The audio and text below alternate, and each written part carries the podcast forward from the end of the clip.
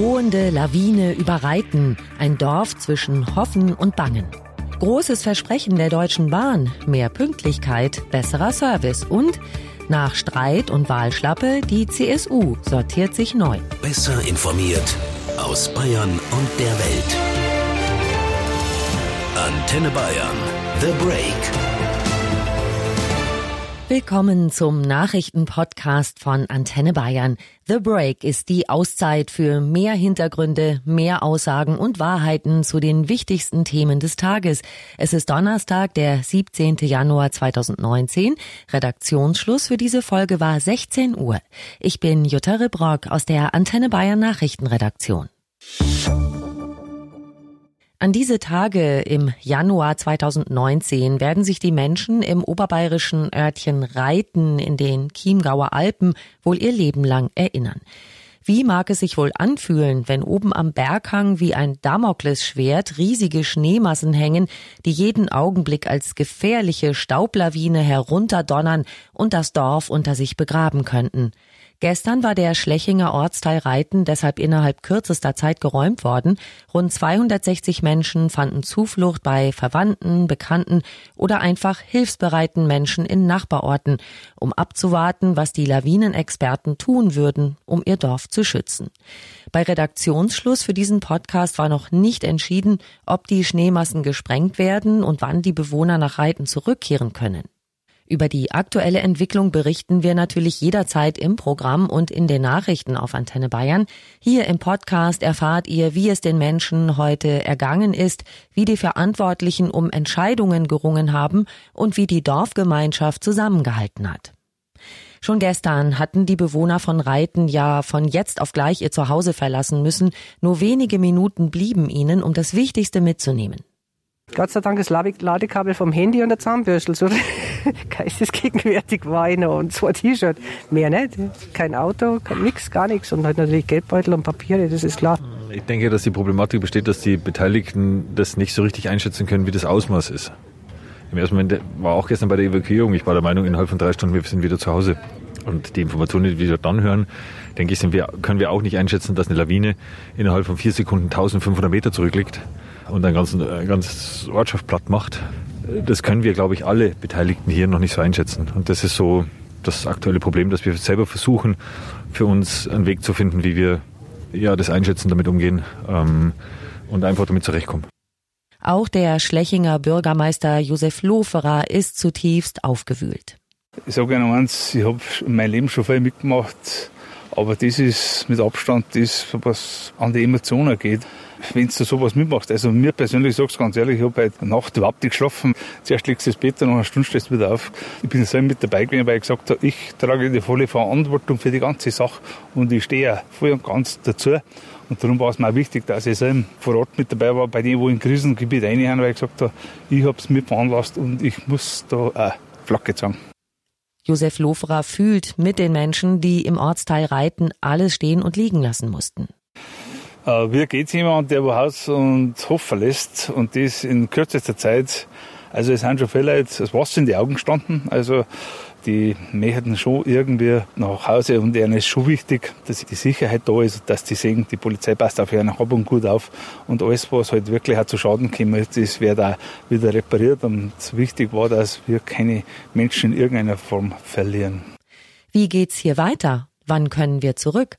Fragen, die die Bewohner den ganzen Tag beschäftigen, während die Lawinenexperten gemeinsam mit den verantwortlichen Politikern über die richtigen Schritte beraten.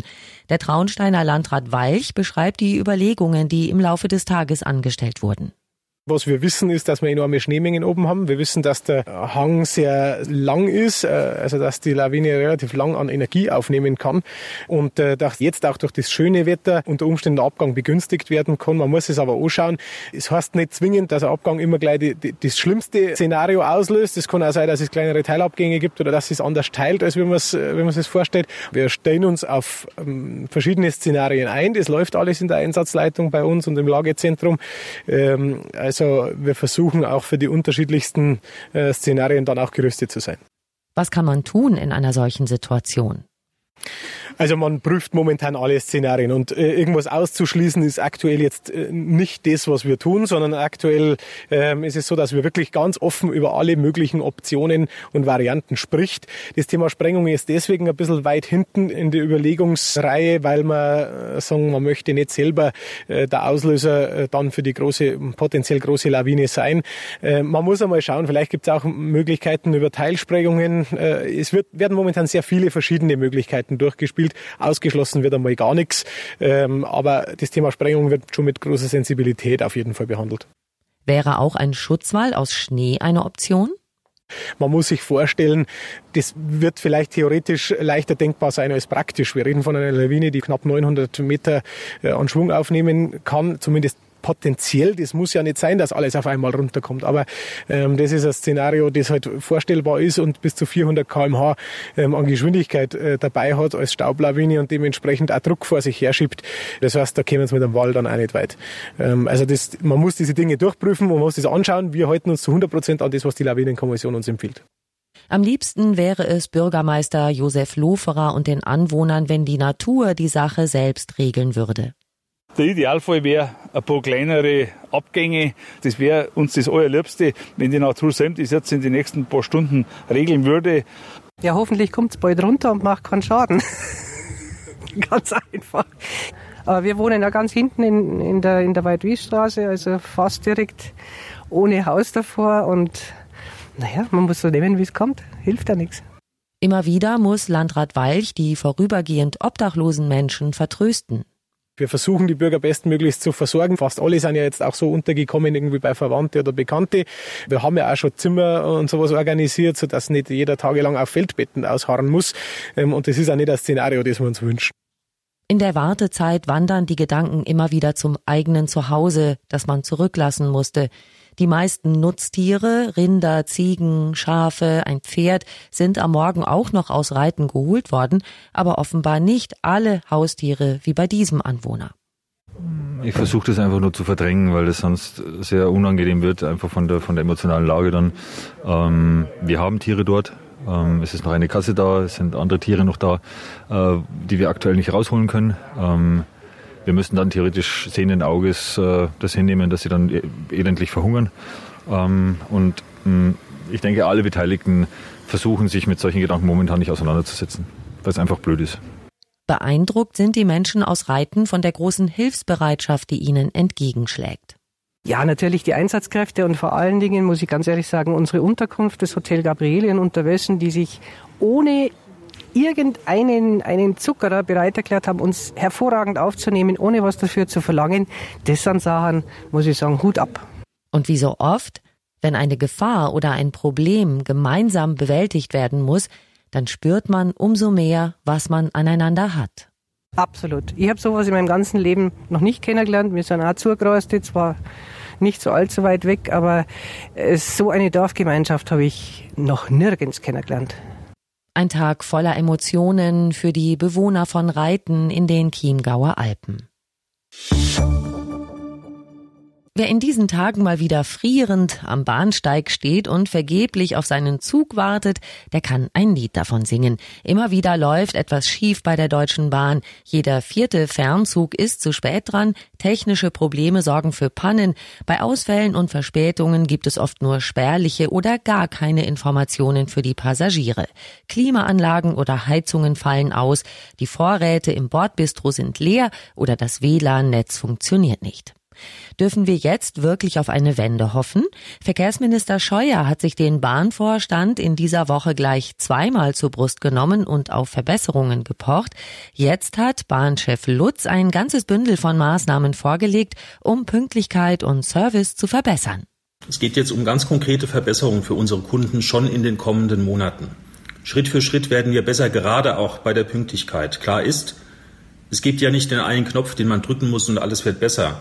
Wir stellen 2019 erneut auf Rekordniveau ein, nämlich 22.000 Mitarbeiter. Vor allem stocken wir auf bei Lokführern und in den Werkstätten. Neu ist auch, dass wir unsere Rekordinvestition noch einmal gegenüber früheren Planungen aufstocken. Zusätzlich über eine Milliarde Euro alleine in diesem Jahr. Und neu ist auch, dass wir nicht nur unsere Fahrzeuge schneller und effektiver warten, sondern dass wir auch unsere Baustellen besser managen. Außerdem verdoppeln wir unsere Teams, die für eine pünktlichere Abfahrt der Züge sorgen.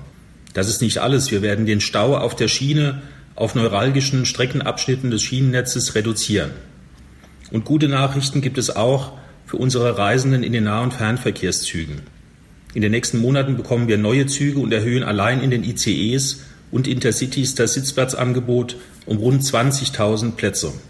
Und außerdem modernisieren die großen S-Bahnen in München und Hamburg weiter ihre Flotten. Bahnchef Lutz war das. Und das klingt alles irgendwie ganz gut. Antenne Bayern-Reporter Jörg Ratsch in Berlin. Lass uns nochmal zusammenfassen. Was sind aus deiner Sicht die wichtigsten Schritte bei diesem Programm? Das sind hauptsächlich zwei Dinge. Einmal das Baustellenmanagement, das soll verbessert werden. Die Bahn will da ihre Planungsteams aufstocken und alles besser aufeinander abstimmen, sodass der Zugverkehr durch die Baustellen weniger ins Stocken kommt. Und zweiter Punkt, der wichtigste Punkt eigentlich, mehr Mitarbeiter einstellen für die Werkstätten, damit die Züge schneller flott gemacht werden, mehr Servicepersonal, das sich um die Kunden kümmert und vor allem mehr Lokführer sollen eingestellt werden. Also gute Chancen für alle, die schon als Kind gesagt haben, ich will mal Lokomotivführer werden? Definitiv. Also der Bahnchef Richard Lutz, der soll angeblich vor einer Weile mal das Motto ausgegeben haben, jeder, der nicht bei drei auf den Bäumen ist, der wird eingestellt. Das Ziel ist dieses Jahr 22.000 zusätzliche Mitarbeiter bei der Bahn. Das Problem dabei, wie Verkehrsminister Scheuer sagt, 22.000 äh, Leute kann man nicht einfach so einstellen, die müssen auch qualifiziert werden. Lokführer werden ja nicht in 48 Stunden Lokführer. Ja, und da geht's der Bahn genauso wie allen anderen Unternehmen. Auch wenn man einstellen will, die Mitarbeiter muss man erstmal finden. Nun gibt's aber das Versprechen, dass dieses Jahr die Pünktlichkeit wieder verbessert werden soll. Da gibt's ja diese Pünktlichkeitsquote. Wie gut will die Bahn da jetzt werden? Also es wird nicht den Riesensprung geben. Voriges Jahr hatten wir eine Pünktlichkeitsquote im Fernverkehr von 74,9 Prozent. Dieses Jahr peilt die Bahn an 76,5 Prozent. Das ist eigentlich nur ein winziger Schritt und wenn man es unterm Strich mal rund rechnet, heißt das immer noch, jeder vierte ICE, IC oder EC wird unpünktlich sein. Aber unrealistische Ziele will man sich offensichtlich nicht setzen bei der Bahn, denn mehr Mitarbeiter finden und Infrastruktur aufbauen, das dauert. Jörg, warum hat die Bahn denn überhaupt solche Probleme?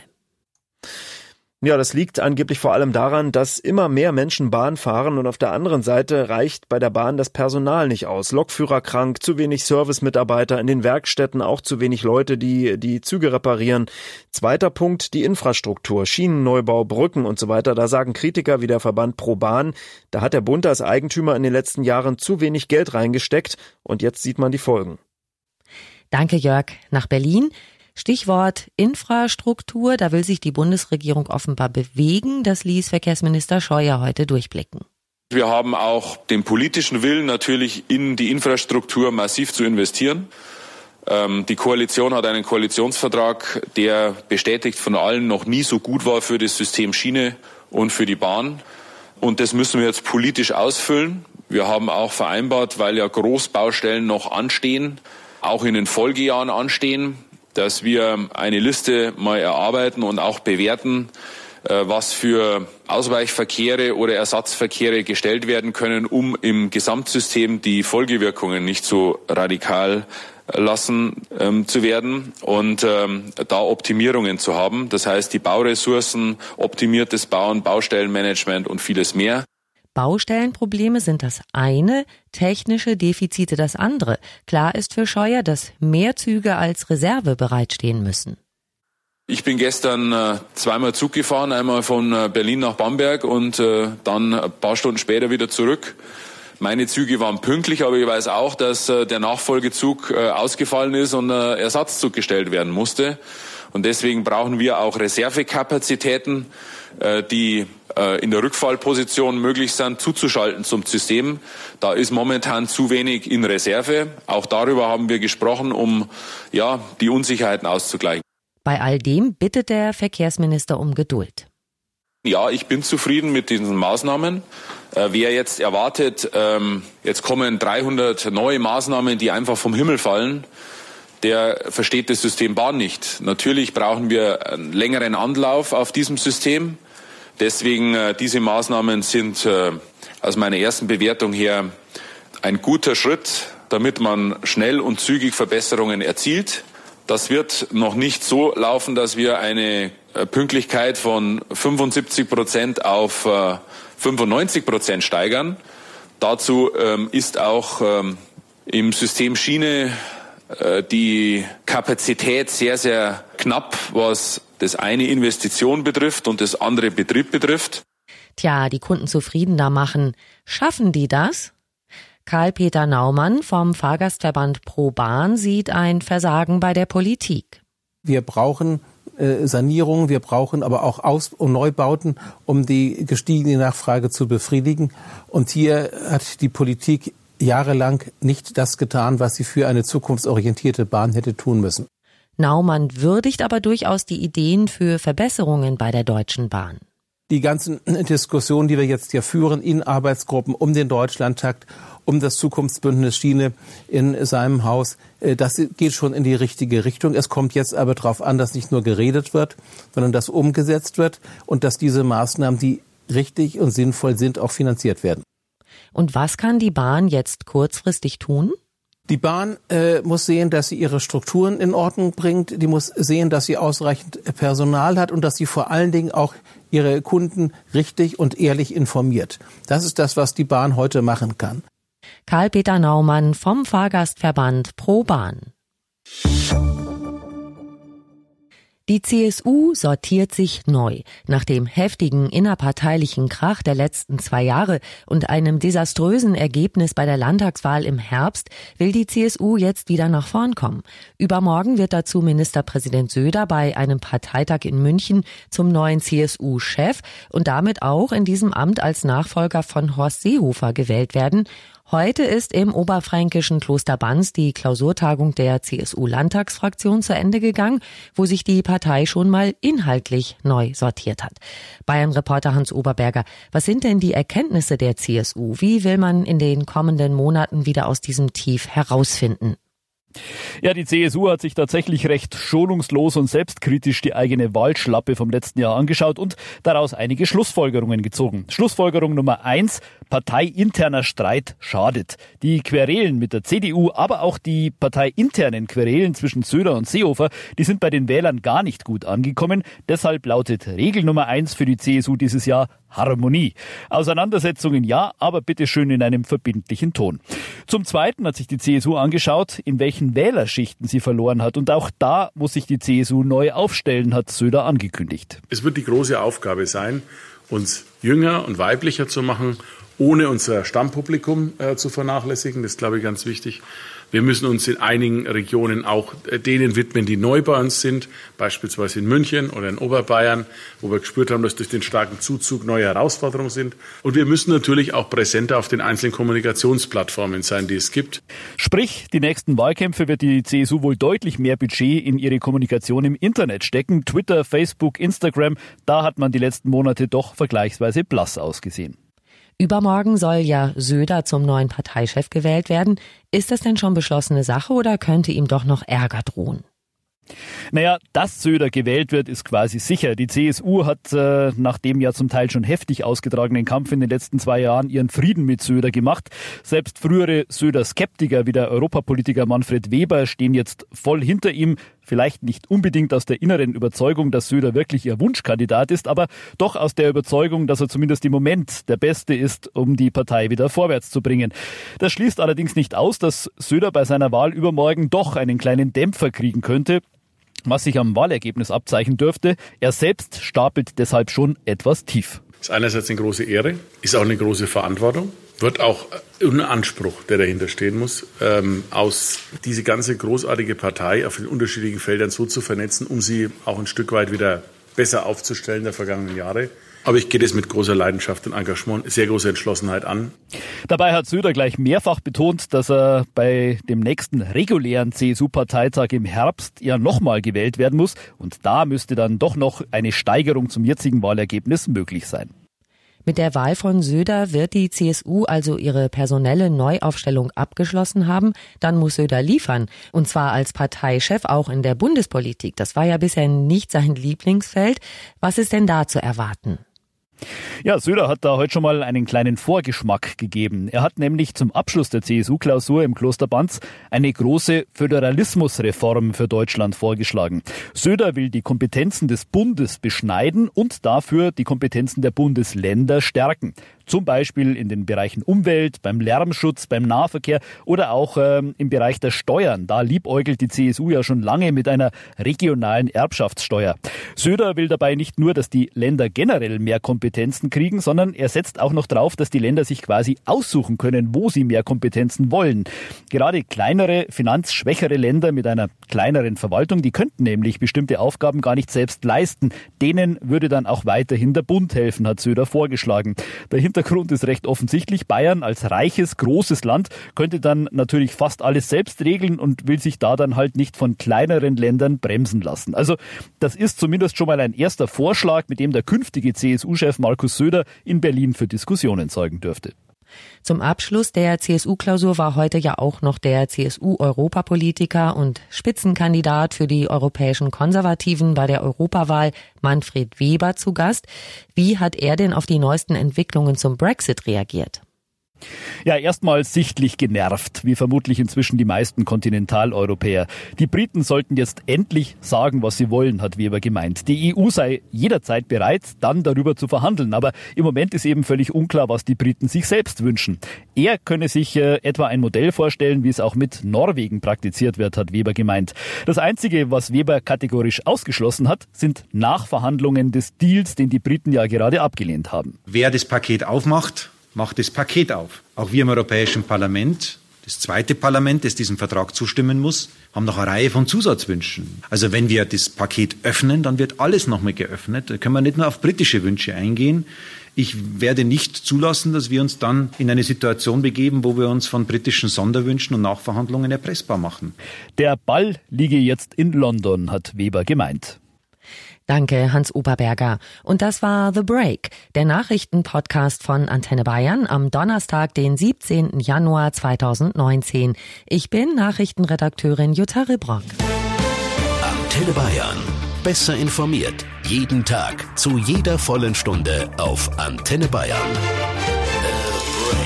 The Break. The Break gibt's auch morgen wieder um 17 Uhr. Jetzt abonnieren.